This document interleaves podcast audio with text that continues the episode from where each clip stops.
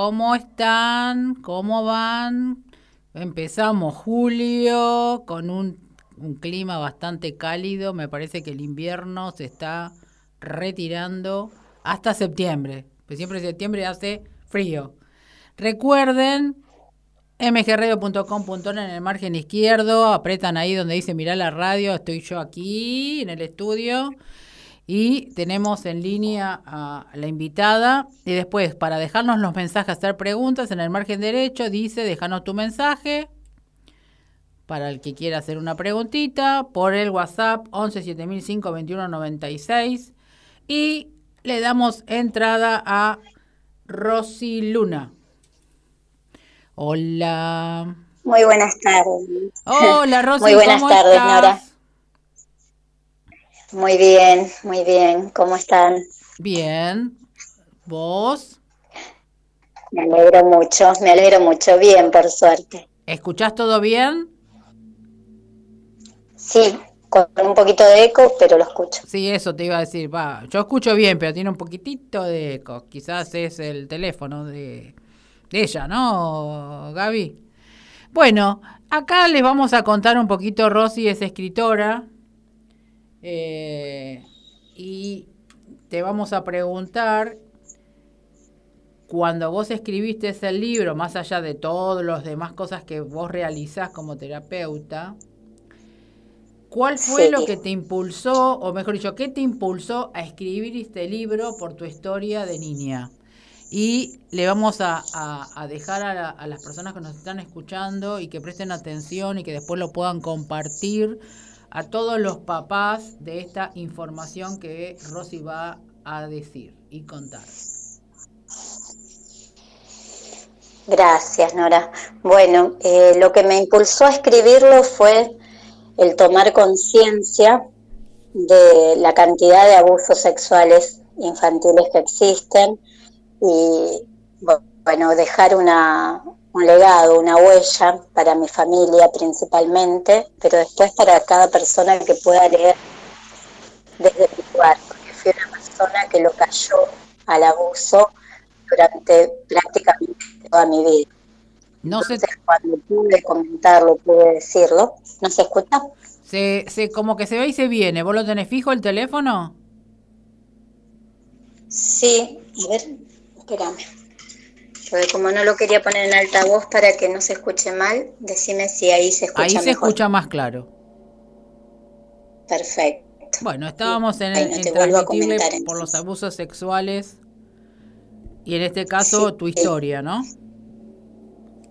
Claro, yo decido escribir el libro por varios motivos, pero uno fundamental fue el de tomar conciencia la cantidad de abusos que existen, eh, que es algo cotidiano, lamentablemente, y que decirlo ayuda mucho a la persona que fue abusada, contarlo, poder encontrar como un alivio desde ese lugar en primer medida, ¿no? Porque el tema del abuso es como muy amplio y muy delicado también. Ahora, ¿vos cuándo comenzaste sie- siendo abusada?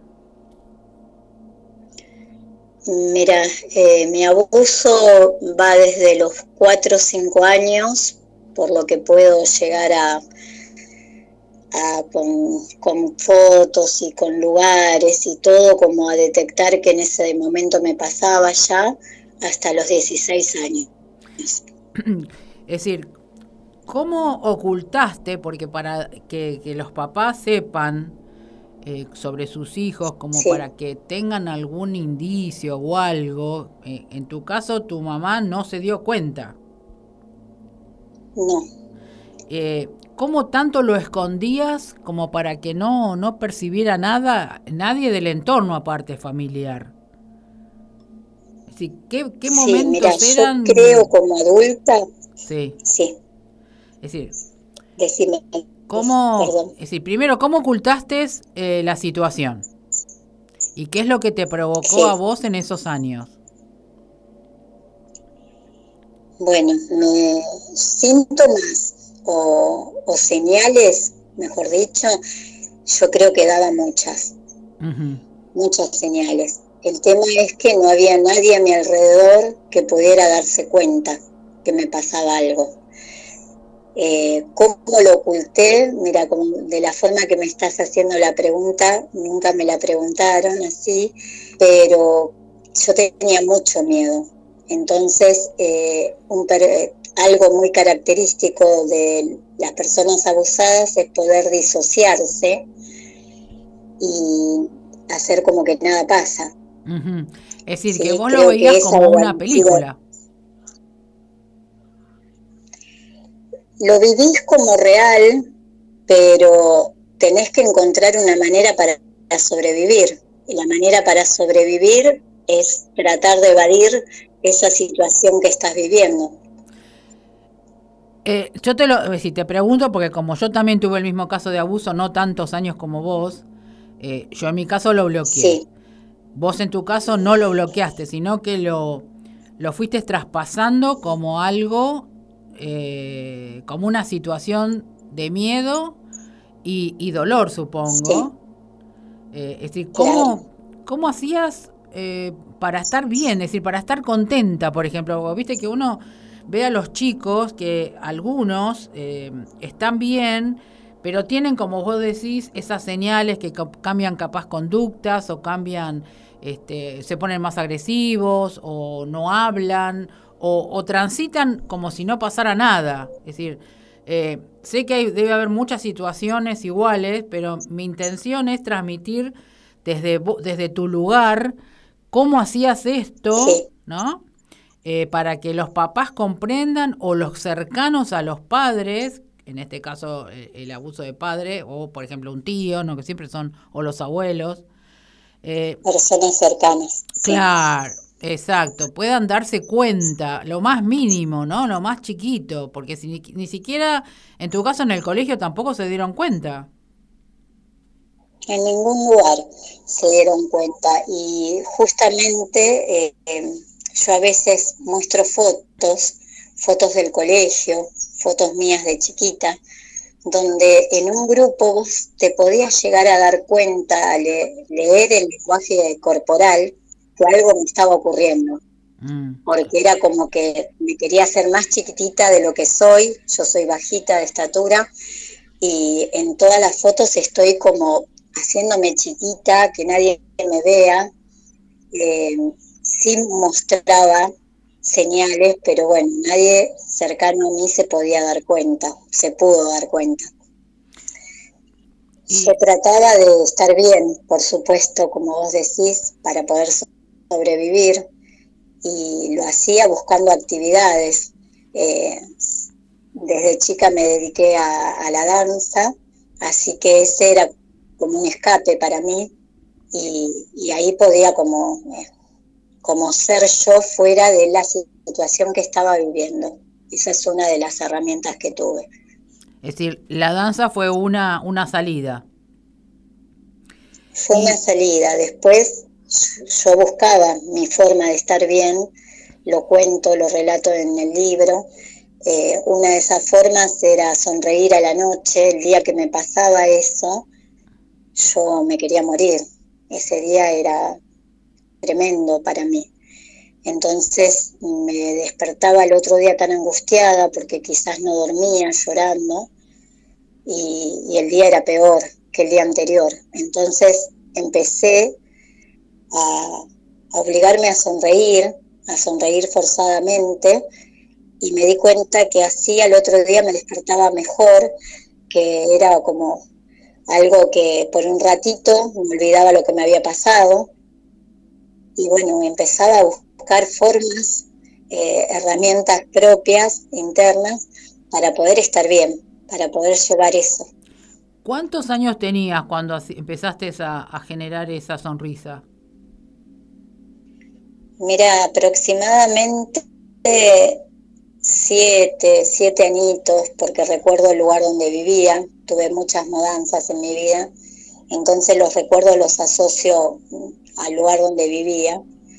Tenía un amigo, un vecinito del barrio que a él eh, había fallecido su mamá, y yo lo había visto muy fuerte en el velorio de su mamá y eso también a mí me servía. Yo pensaba en él, en lo fuerte que él había sido y lo tomaba como un anclaje para ser fuerte y poder sobrellevar lo que a mí me pasaba.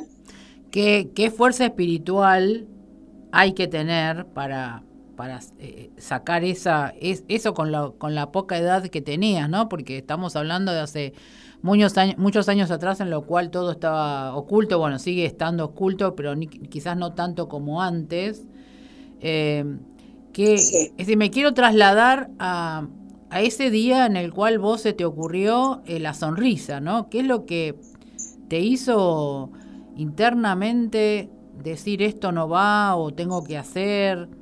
Eh, me, me era pensar cómo, cómo puedo estar bien.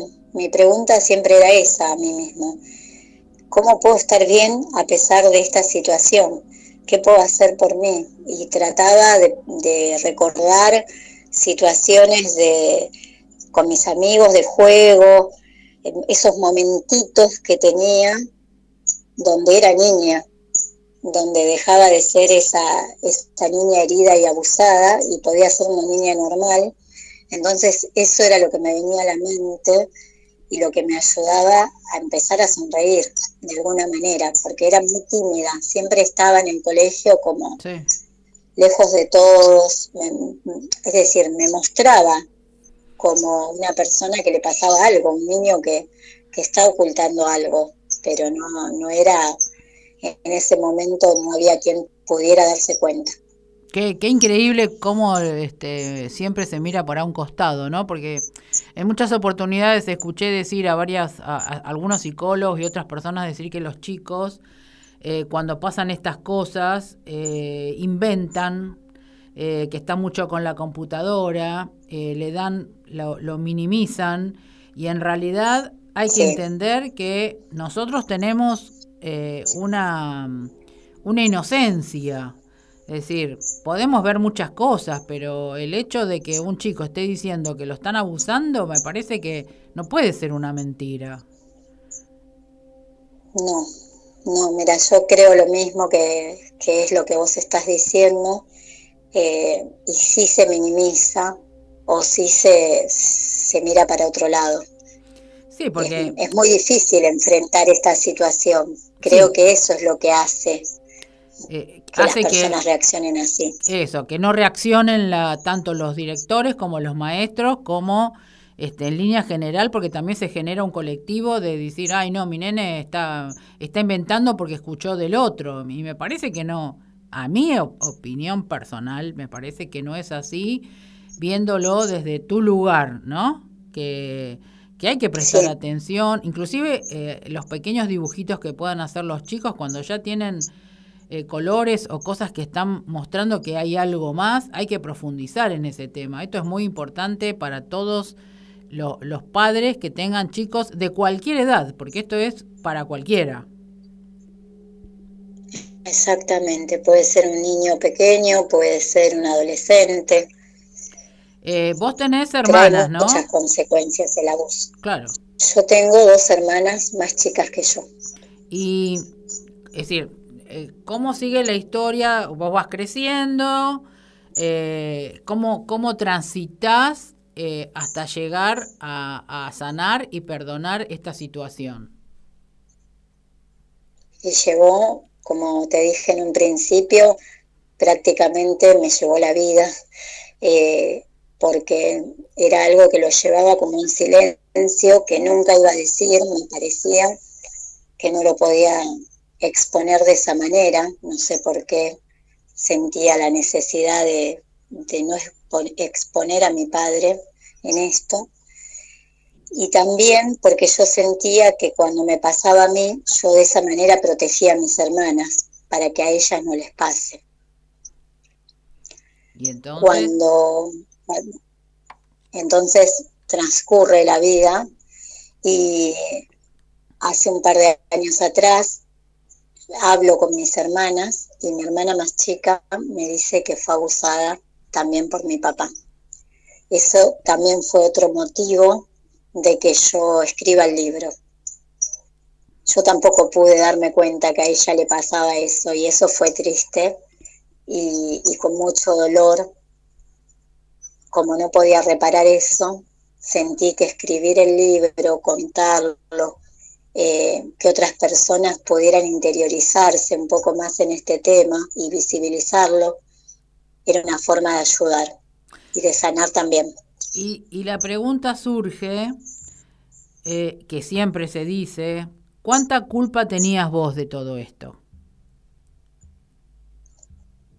Mira, no tenía culpa. Vos sabés que, que culpa es algo que me lo preguntan muy seguido y a pesar de haber ido a un colegio católico toda mi infancia y secundaria, no, no tenía culpa. Yo sabía que eso estaba mal, que no era algo que me tenía que suceder.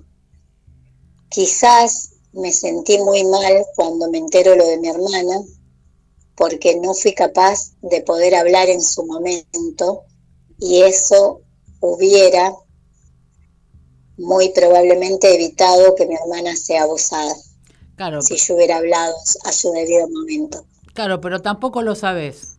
Si pudo haber sido mejor o peor. Sé, eh, no, no lo sé. No me cargué con la culpa. Eh, elegí siempre pensar qué podía hacer yo con esto que me pasaba para trascenderlo, para sentirme bien. Sí. Empezaste terapias, ¿qué, ¿qué, hiciste para hacer todo esto? Es decir, si alguna persona... Me dediqué a estudiar, claro, me dediqué a estudiar, no me animaba a confiar en nadie y contarle mi secreto, pero sí empecé a estudiar terapias, terapias holísticas, y empecé a interiorizarme muchísimo más en el tema del abuso. Tal es así que, bueno, yo acompaño a muchas personas abusadas a sanar y, bueno, desde ahí fue que también tomé coraje para poder decirlo, para poder exponerme en un libro. Bien, y eh, es decir, ¿en qué momento de todas las terapias que vos fuiste estudiando, cuál fue eh, el punto que hizo ese cambio en vos? Que a su vez también sirvió para ayudar a tu hermana, ¿no? Mira, eh, una de las terapias más importantes que hice fue memoria celular. Para poder trabajar con el trauma, para poder trabajar con todas estas heridas que tenía de la infancia y, poder de esa manera también ayudar a otro, porque si no escuchaba un relato y me ponía a llorar a la par. Entonces, a medida que fui sanando, pude ir ayudando a otras personas. Claro. Y creo que la, la terapia más importante fue memoria celular. Eh, vos después de todo esto, es, es, como que se te amplió, te mejoraste, te sentiste, eh, es decir, ¿cómo lo podemos transmitir? Eh, ¿Qué fue lo que sentiste en ese momento cuando aceptaste lo, lo que ocurrió y, y, lo sanaste y lo perdonaste? Vamos a decir las palabras que se utilizan siempre, ¿no? Sí, sí que son aparte las, las palabras, esas son justamente lo que, lo que fui haciendo en este trabajo interno de sanar, de perdonar, de aceptar que eso me había pasado a mí. Y bueno, el cambio fue grande, fue sentir como que me liberaran de, de una cárcel donde había estado todo el tiempo, no solo esos 10 años del abuso, sino todo el tiempo que cargué con el secreto porque creo que eso pesó muchísimo. Por eso no son solo 10 años eh, de una vivencia, es todo lo que sigue también, hasta poder decirlo. Claro, eso, eh, ¿cómo, ¿cómo fue, por ejemplo, tu relación con las amistades, la adolescencia? ¿Te casaste, tuviste chicos? Y ¿Cómo, cómo transitaste todo eso? Mira, amistades siempre tuve y, siento que fueron un pilar importante en mi vida, tener amistades, poder eh, seguir la vida por ese, por ese lado, digamos, normalmente. y después el tema eran los chicos, eran los novios, era poder relacionarme con ellos. Lo hacía porque para mí era como darme fortaleza ante mi papá, de que yo sí podía estar con una persona que no era de mi familia, con algún chico, podía llegar a, tener la fuerza para contar lo que me pasaba. Entonces, eh, era como que un chico, un noviecito, me servía, eh, tristemente diciéndolo así, pero a la vez me generaba mucho temor poder que, la situación continuara, poder llegar en algún momento a tener intimidad. Mm. Eso fue una etapa bastante difícil también, la de la adolescencia y la etapa de los novios. Claro, e, e, eso te iba a preguntar. Eh, llegar al punto de tu primera relación también tiene que haber sido complicado eso, ¿no? ¿Cómo, cómo lo transitaste o cómo transitaste conjunto con esa parejita que, que tenías la primera vez? Y mira, en toda mi vida ninguna pareja, ningún novio mío eh, supo lo que a mí me pasaba. Así que lo vivía desde un lugar como si fuera una persona muy tímida, muy vergonzosa, es decir, nunca llamaba la atención tanto qué era lo que me pasaba, o no se animaban a preguntarme, quizás. Sí. Pero lo vivía de una manera bastante traumática. Claro, sí, yo me, estoy poniéndome eh, en el lugar, eh, porque conozco gente abusada también, eh, qué complicado que es eh, cuando uno tiene esas relaciones y, no poder contar y vivirlo, no poder vivir eh, esa parte desde otra forma, ¿no? De otra, algo más, más liberal, digamos. claro. Después vos te casaste. Sí, algo más normal. Sí. Después, no te escuché. Digo, después te casaste. Sí, me casé me casé y me separé enseguida, fue mi primera experiencia, eh, donde bueno, fue muy difícil transitar esa experiencia porque ahí empecé a tener síntomas físicos mm. como no menstruar, tener infecciones eh, urinarias a repetición, eh, bueno, un montón de temas físicos tuve a raíz de poder, de estar con una persona y tener que tener relaciones sexuales más normales, más seguidos, eh, no podía. Era como que el cuerpo todo el tiempo me estaba manifestando eh, estos síntomas, que era, bueno, lo que me pasaba realmente y yo no lo decía. Claro, ahí es cuando comenzaste a liberarte. Al no estar con tu... Sí, en realidad Sí, pues ya no estabas en la casa de tus, claro, no estabas en la casa de tus padres, estabas sola con otra persona y ahí tu cuerpo ya empezó a eso, a mostrarte un poco la libertad, ¿no? La forma de, expresión. Acá me pregunta Norma de Once. Siempre presente Nora. Quiero hacer una pregunta y no pretendo incomodar a la entrevistada. ¿Cómo era la actitud de su padre ante sus relaciones con parejas? Muy valiente Rosy. Ay, gracias por la pregunta. Eh, no, para nada me incomoda. Y él se mostraba ante todo el mundo normal, como si fuera un padre normal. No, no mostraba algo que llamara mucho la atención, más para esa época. Yo tengo 51 años, así que eh, las visitas eran, bueno, tenía que tener un novio con día de visita, toda esa cuestión un poco anticuada para esta época, pero en ese momento era bastante normal lo que él hacía.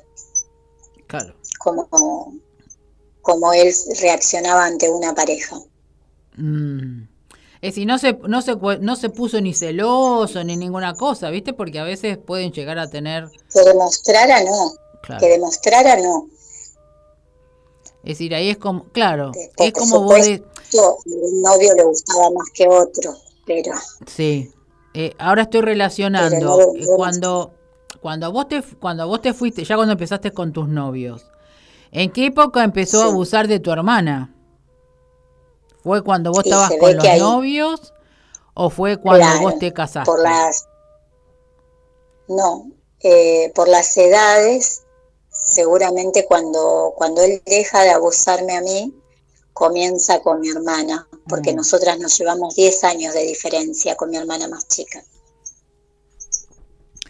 Eh, la pregunta te la hago porque seguramente lo que recién acabas de contar de él tiene relación con esto. Como que ya está, pero tengo la otra. Voy a ser muy dura para hablar, pero claro. es así. Sí, sí, sí. Tristemente es así. ¿Qué mente, este, además de las personas, porque a veces creo que ningún psicólogo todavía llega a entender esos, esas, este, esas formas de actuar, ¿no? Eh, principalmente los padres y los abuelos. Por ahí, no sé, un hermano. Yo creo, que ninguna persona normal llega a entender esto, eh, fuera de un psicólogo. Yo digo, no por ignorancia, pero no entra en la mente de una persona sana cómo se puede hacer esto a una criatura. Y mucho más cuando hay un vínculo tan cercano. Y, cómo es esto que no pasa nada, ¿no? Mira, la, mira para otro lado, no pasa nada. Eh, es una cosa de locos. Em, eh, yo me traslado a, lo mío personal y realmente sí, no pasa nada, como que eh, ya fue. total. Claro, ya pasó. Bancátela. Em, entonces, no me quiero ir de, lo que estábamos hablando. es decir, vos te separaste. No sé si respondí. Sí, perdón. No sé si respondí bien la pregunta. Sí, excelente. Acá Martita me pregunta, qué fuerte lo que está contando Rosy y qué valentía para manifestar y salir de ese horrible momento. ¿Cómo hizo para salir de esta situación y cómo y cuándo empezó a poder manifestarlo ante su madre y amistades? Ahí estamos por llegar, Marta. Esperamos, falta un tramo. este, es decir, bueno, vos te casaste de nuevo ¿no? Eh, sí. ¿Y tuviste chicos? Tengo tres hijos, sí, y actualmente tengo un nieto y una nieta de corazón. Bueno, buenísimo. ¿Y cómo hiciste? Porque vos venimos hablando de que eh, era un secreto. ¿Qué pasó con tu actual esposo? Eh, actualmente estoy sola, ah, pero eh, me separé y todo ese proceso, que es lo que estaban preguntando recién, cómo empecé a decirlo, el coraje y la valentía la saqué eh, con el enojo que me produjo saber que mi hermana también había sido abusada. Y ahí es donde dije, bueno, esto ya basta, todo lo que yo callé ya no puedo seguir callando, tengo que empezar a decirlo. Y empecé a decírselo a mi mamá, a mis hijos, a la pareja que tenía yo en ese momento, em, al padre de mis hijos, a mis amistades, a mi familia. Lo empecé a poner en palabras eh, mientras escribía el libro. Mi intención era que no se enteraran por el libro, era que se enteraran por mí, por mi propia voz, y, bueno, y también poder contenerlos, porque fue duro hablar con cada uno y que entienda que esa persona que ellos creían que era mi papá, era justamente la persona que, que nos había hecho eso a mi hermana y a mí. Eh, contar, eh, digamos, cuando vos te enfrentaste con tu mamá, ¿qué reacción tuvo? ¿Fue con tu mamá solo o fue mamá y tus hermanas? No, eh, cuando hablé con mi mamá fue con ella sola. Bien. ¿Y qué reacción tuvo ante y Se quedó como choqueada. Me dijo un par de palabras que yo ya me imaginaba, que ella podía llegar a pensar eso. Y y bueno, fue duro porque ella no, nunca se lo imaginó, nunca lo pudo ver. Entonces que yo se lo esté diciendo, mirándola a los ojos y, diciéndole que no era para culparla, sino que se lo estaba diciendo para que se sepa, para que deje de ser secreto, para que no ocurra nunca más en nuestra familia esto, que se pueda hablar. Eh, imagínate, ella estaba así en shock, como te digo, porque era algo que no, no paraba de llorar y, y no podía, no podía imaginarse cómo había sido durante tanto tiempo y cómo había sido a nosotras dos. Fue duro para mi mamá, muy duro fue. Se me imagino la, me lo imagino la situación. Eh, ¿En algún momento ella te culpó a vos? No, jamás. Porque viste que en algunos casos por no darse cuenta. Claro, en algunos casos la culpa la tiene la persona, ¿viste? Ha, habido casos de personas que le echaron la culpa porque decían que era... Hay casos así. que la provocó, que provocó la situación, ¿no? Eh, negando el hecho concreto. Hay casos. por eso te lo En el caso de mi mamá no. Claro, eso, por eso te lo pregunto para que quede aclarado que en tu caso no, no hubo esa culpabilidad, sino el que no se dio cuenta de lo que estaba ocurriendo. Inclusive con vos y con tu hermana, porque con, tu hermana tampoco se dio cuenta ella. Claro. Eh, no, ella confiaba 100% en mi papá y no, no pensaba eso. Además, bueno, había un tema de que ella intentaba cuidarnos desde algún lugar, porque éramos tres mujeres y él era el único hombre de la casa. Eh, como que él nunca se mostraba eh, ni siquiera, no sé, excepto que fuera en una pileta en short delante de nosotras. Ella tenía ciertos cuidados que consideraría que solo eso alcanzaba y no ocurría eso. Y eso, bueno, se sintió muy mal, muy mal mi mamá. Eh, ¿Ella pudo ya superar esa situación? Y estamos en proceso. Yo creo que desde ese primer momento que fue la charla, la primera charla, sí, hubo un gran cambio, inclusive en nuestra relación, hubo un cambio favorable, muy grande, eh, pero bueno, eh, lleva tiempo esto. Sí, sí. Lleva tiempo porque fue algo muy fuerte. Mi mamá tiene 71 años y, y bueno, se enteró hace muy poco.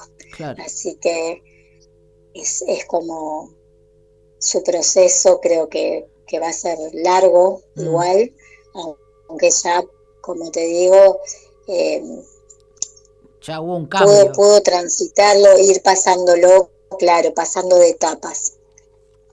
Con tus hermanas, ¿cómo fue? Eh, cuando lo hablé con mis hermanos, sí. con la más chica, eh, bueno, fue fue algo de entendernos, siempre tuvimos buena relación, muy buena relación entre nosotras y, unirnos más a través de este tema. Con mi hermana del medio fue un poco más duro porque ella no vivió esta situación y le costó mucho aceptar que nuestro padre había sido el que nos hubiera dañado y, bueno, entender por qué lo queríamos decir, fue como para ella también muy duro y, hoy por hoy sí estamos muy unidas y bueno, a pesar de, que esto nos trajo mucho dolor desde diferentes lugares a cada una, pero, pero bueno, estamos unidas las cuatro, con mi mamá también. Eh, eh, eso está bueno porque por lo menos esto, lo que vos hayas hablado, que era lo más importante, es una, un, soltar, e inclusive tu hermana también creo que se debe haber sentido también. Ella, ¿cómo es la historia de ella? ¿Es parecida a la tuya, lo que le ocurrió con las parejas en la adolescencia, o, fue de otra manera? Sí, es muy parecido, muy similar. ¿Sigue estando en pareja ella? Mi hermana en este momento tampoco está en pareja, pero sí tuvo hijos, sí tuvo matrimonio, toda esa situación.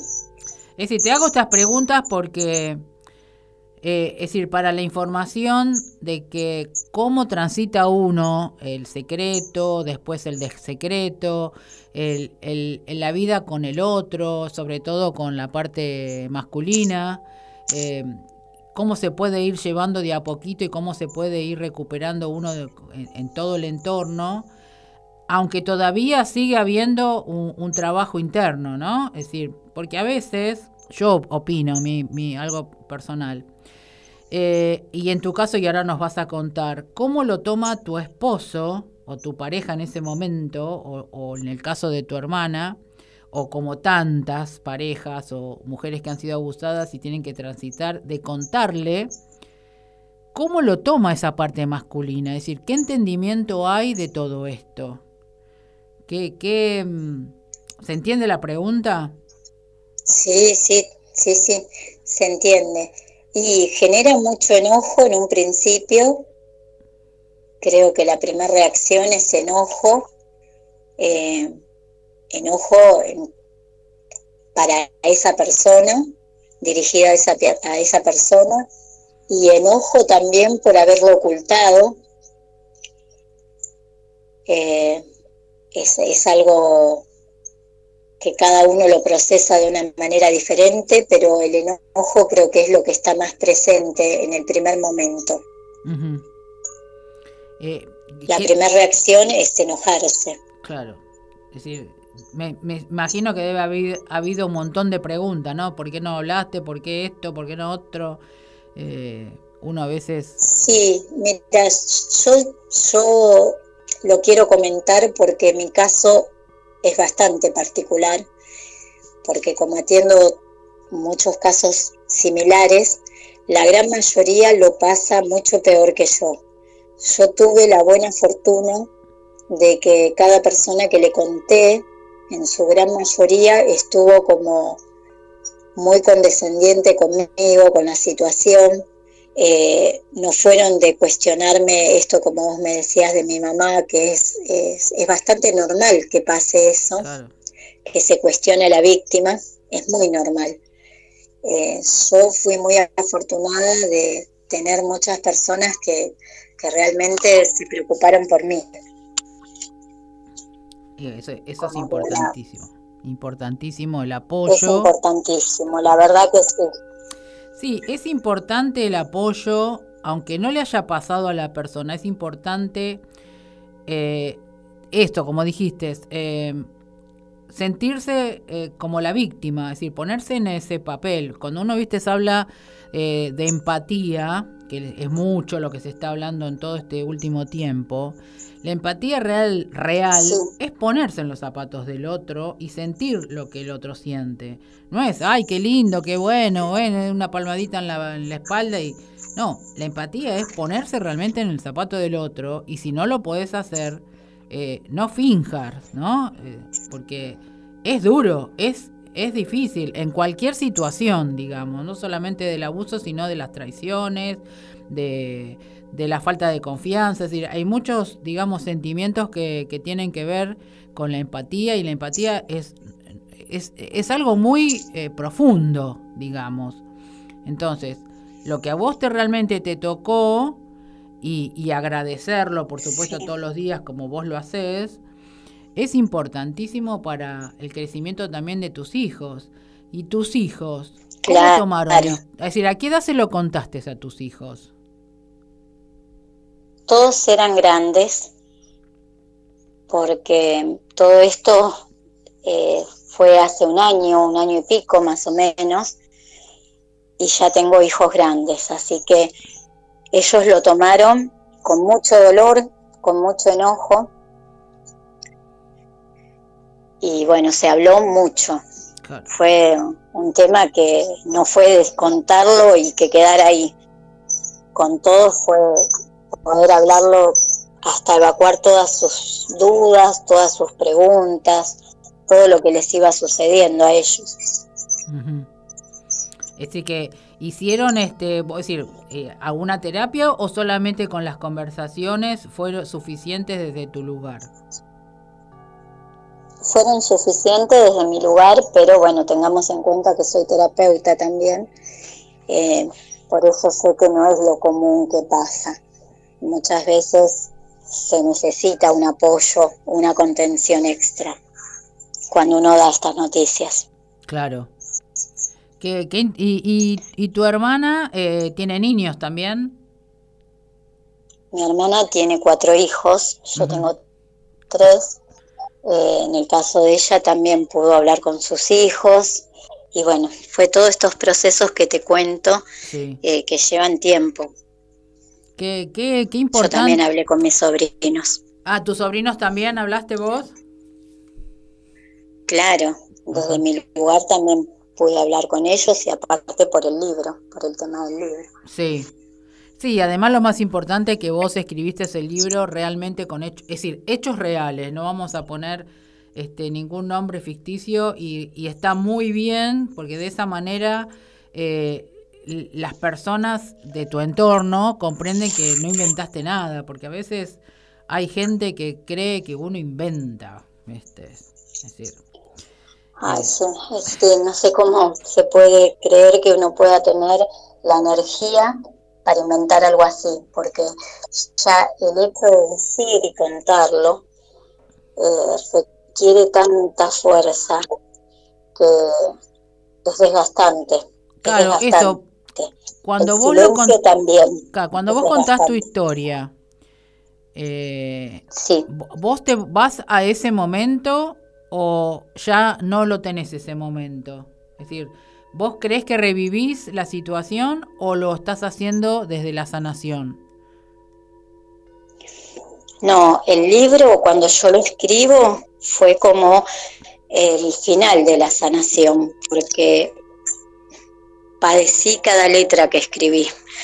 Fue muy doloroso escribirlo. Y para mí fue como darle un cierre a la sanación. Faltaba eso. Pero ponerlo en palabras. Claro. La pregunta que te hago es, cuando vos contás, por ejemplo, ahora que estás contando tu historia, eh, ¿te trae tristeza, te trae calma, te trae alegría? ¿Qué es lo que te trae después de haber cerrado ese ah, En este momento, sí. claro. perdón. Este no se te escuchó.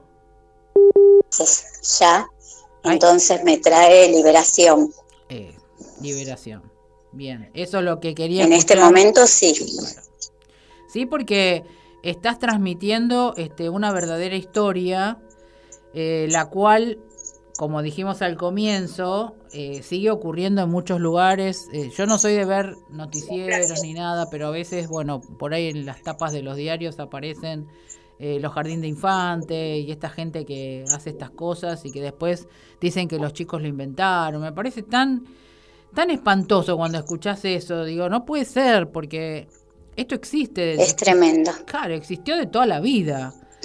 Em, Exactamente. ¿Vos este, tenés algún centro, algún lugar donde, en el caso de así, de personas que necesiten la palabra, o vos me habías comentado que algunas terapeutas eh, estabas haciendo, eh, que estaría bueno hacer, eh, es mi opinión, ¿eh?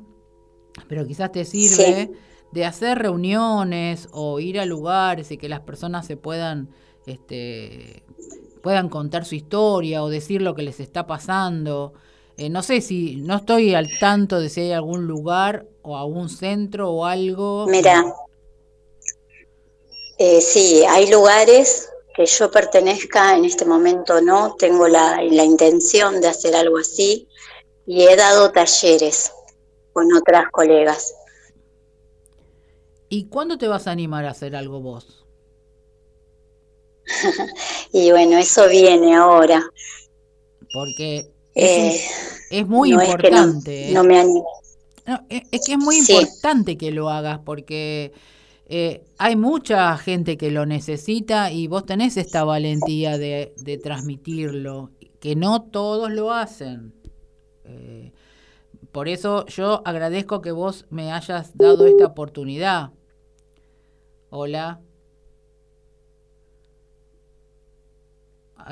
Vamos a esperar un minutito que se reconecte Rosy.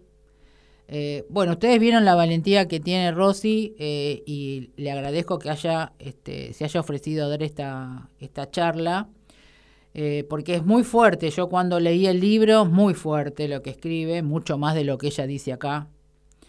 que así que tienen que, ahora le vamos a, a pedir a ella que diga después el nombre del libro y cómo lo pueden comprar. Es un libro muy, es chiquito, pero muy, muy, encierra mucho. Hola. Hola. Sí. Ahí estamos. Sí, se cortó, perdón. Este, entonces lo que estábamos diciendo que como te liberás un montón de, de te liberás de, de hacer todo esto, porque viste que siempre em, es importante que sea transmitido abiertamente para que la persona lo comprenda y lo entienda que no tiene que estar más cerrado el grupo, tiene que darse a conocer, no tenemos por qué pasar a ser este, las víctimas, y taparnos con la cara sobre un hecho que es concreto, ya no más eso, ya no va más. Seguro, claro. Entonces, por eso digo yo que hacer un que vos misma crees, un, inclusive, mira vos, podés crear un, eh, un espacio llamado con el mismo nombre de tu libro y de esa manera que la gente se acerque, te escriba, te, te, eh, te haga por teléfono, por WhatsApp, no sé. Eh, eh, es como que lo tenés que hacer, no sé, Rosy. Sí, lo estoy pensando porque es como que no doy abasto con las consultas después del libro. Aparecen muchas personas contándome, pidiéndome esa, esa ayuda que se necesita, más de lo que yo tenía antes. Es que es muy importante. Contales a nuestros oyentes que recién les acabo de decir que en el libro se escribe mucho más. Eh, contales el libro cómo se llama y dónde lo pueden comprar. El, el libro se llama Con el corazón en las manos y actualmente está en una librería de Núñez eh, de la imprenta y de L, y también me lo pueden solicitar a mí, bueno, o por teléfono o por las redes, que yo, me encargo de eso en este momento. Bueno, vos tenés en Instagram, figurás así como Rosy, WS y Luna. Y. Y, ah. Rosy, WSY, punto Luna 13 es el Instagram. En Instagram. ¿Y en Facebook? En Rosy Luna, terapeuta holística. Bueno, ahí tienen las maneras de comunicarse con Rosy y de poder este comprar el libro, eh, porque de una cierta manera comprando el libro también se te puede ayudar a que hagas eh, abrir un centro, eh, que de pronto puede, podés usarlo un sábado, ponerle con alguna otra eh, terapeuta, no sé, de alguna manera en lo que yo pueda ayudarte, este, estoy aquí porque es muy importante este tema. No tiene que pasar gracias, Nora, sí. No tiene que pasar más. Yo creo que necesito más personas para poder, son muchísimos los casos, para poder sostener esto. Sí, y además que los papás, eh, importante que presten atención la, el más mínimo detalle, el cambio de Cambio de conducta, el silencio. Yo era una persona que eh, vivía callada, yo no hablaba, yo este, observaba nada más. Y, y ya te digo, no sé en, ese momento, em, es decir, creo ahora que hablándolo, eh, mi forma de expresar era el silencio. Eh, después, bueno, con los años, y como estaba como vos, enojada, muy enojada, eh, digamos que lo empecé a transitar después de más de veintipico de años, la sanación y el perdón. Y, y cómo queda dentro de uno. Y, en mi caso no sabía qué era, eh, no, no podía descubrir cuál era el bloqueo, cuál era esa cosa este, oculta. En tu caso vos lo veías más claro. más claro, en el mío es más, y creo que algunos también deben pasar eso, que tienen algo y no saben muy bien o se les pasa por la cabeza que quizás algún tío o un abuelo, porque a veces los abuelos, eh, con el tema de mi amorcito, mi amorcito, ¿no? Em, sí. también. Sí, eso también sucede, lamentablemente. Eh, mira, es un mecanismo de la mente poder bloquearlo o que no se sabe si pasó o no pasó para poder sobrevivir. Claro. Entonces hay muchas personas que les pasa esto, como vos me decís. En mi caso siempre tuve esa claridad, pero a mi hermana también le pasó de por muchos años no saber si eso le había pasado o no. Lo que pasa es que cuando yo le cuento mi historia resuena totalmente y empiezan a aparecer los recuerdos en ella también. Claro. Eh, eh, Rosy, realmente me encantó eh, que hayas contado. Además, se te nota que tenés bastante paz para hablar.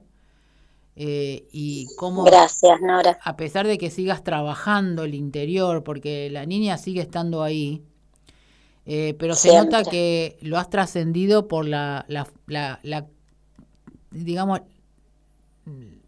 no sé cómo se puede decir, si la calidez o la tranquilidad de tu conversación, ¿no? Se nota que no ya no tenés ese esa enojo ni esa ese odio ni, ni nada que, que lo que haga que sí que el otro se dé cuenta de que vos ya lo transitaste y que tenés la posibilidad de explicar y sanar a que el otro sane, ¿no? Acá también es muy importante que el otro también quiera sanar estas situaciones, porque a veces pasan que muchos dicen, ay, sí, yo ya lo sané, ya lo perdoné, y cuando te, vos le contás algo, se pone a llorar. Sí, seguro, eso también pasa. Pues vos lo, lo debes vivir justamente con todas las personas que estás este, atendiendo. Eh, que así que bueno, eh, mis palabras son eh, gratitud hacia todo lo que te ocurrió. Gracias por todas las personas que, que, van a escuchar y que van a compartirlo, lo de Rosy, porque esto tiene que llegar a, a más lugares, a más personas y para que no ocurra más. Muchas gracias, Nora. Eh, muy agradecida a vos también que te expones y contás tu parte, lo que vos viviste y, tu apoyo. Se siente, me llega el apoyo y el compromiso y eso es fundamental porque estos temas hay que hablarlos así, con compromiso, con, con calidez también, calidez humana. Así que te agradezco mucho. No, a vos, Rosy. Así que ya saben todos dónde la pueden encontrar. Te mando un beso enorme, Rosy. Y, Muchas gracias. Estamos Para vosotros. Gracias, Rosy. Estamos hablándonos. Un beso grande. Muchas gracias. gracias a Gabriel también. Eh, bueno, como vieron, eh, oyentes, esto no tiene que estar más callado, más debajo de la basura del tapete, como dicen, va abajo de la... nada. Eh, hay que empezar a hablar las cosas. Cuando hay dudas, empiecen a investigar, empiecen a preguntar. Ojo, todo con mucha cautela, con mucho amor. Los chicos tienen que estar con, tranquilos. Si ustedes tienen una duda, hablen con un terapeuta holístico en lo posible, no un terapeuta tradicional. O hacer dibujitos. Los chicos siempre hacen dibujitos cuando son agredidos y siempre son dibujitos en color negro. Rayas, palos, eh, más los más chiquitos.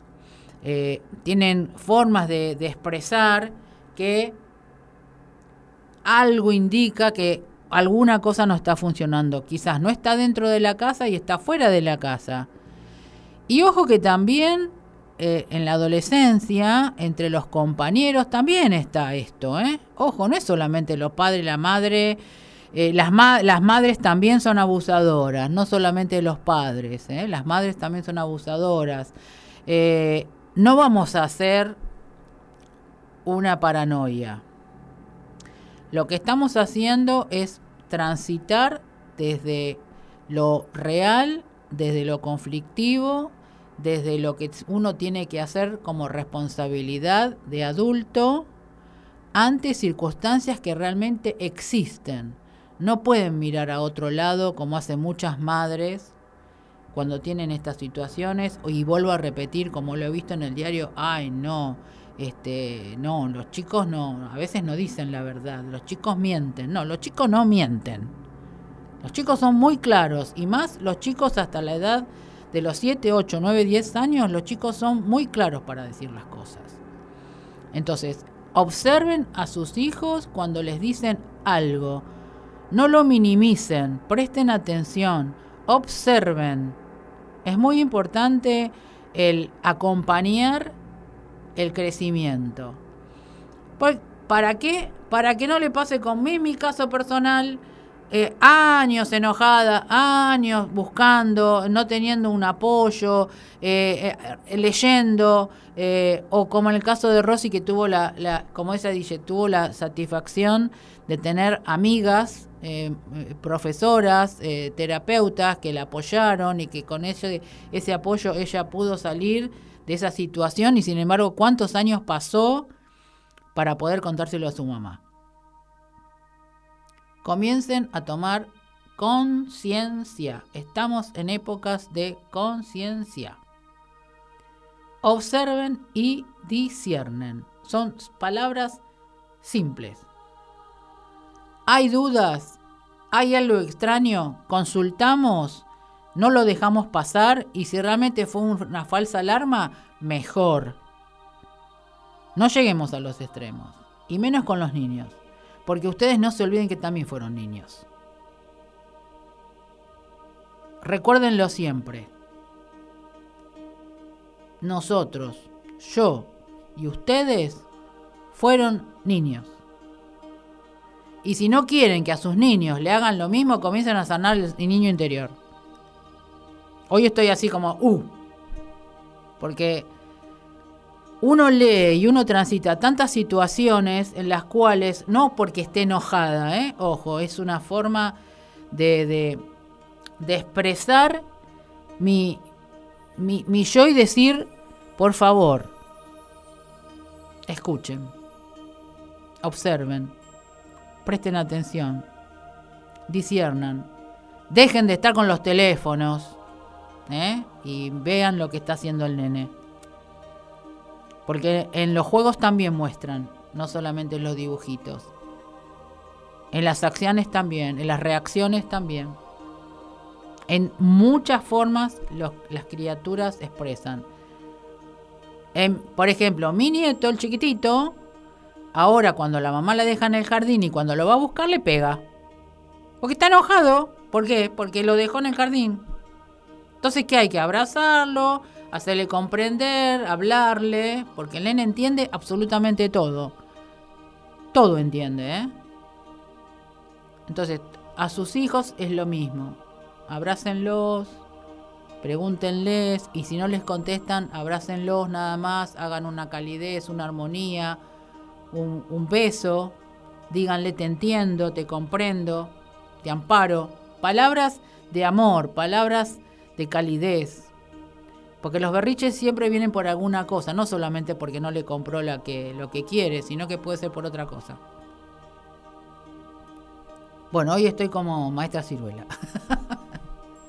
bueno, les agradezco a todos que hayan escuchado, compren el libro, es muy apasionante, lo, yo lo comencé y lo terminé en horas, porque este, es como que, si no puede ser esto, eh, es muy profundo eh, eh, te llegas a, llegas a llorar, llegas a llorar, eh, bueno, más en el caso que uno ha pasado la situación, pero la persona que no lo haya pasado, llegas a, llorar por el hecho de decir que no le pase nunca a mi hijo, ni a mi sobrino, ni a nadie, ni al vecino. Nos vemos el miércoles que viene. Os amo a todos.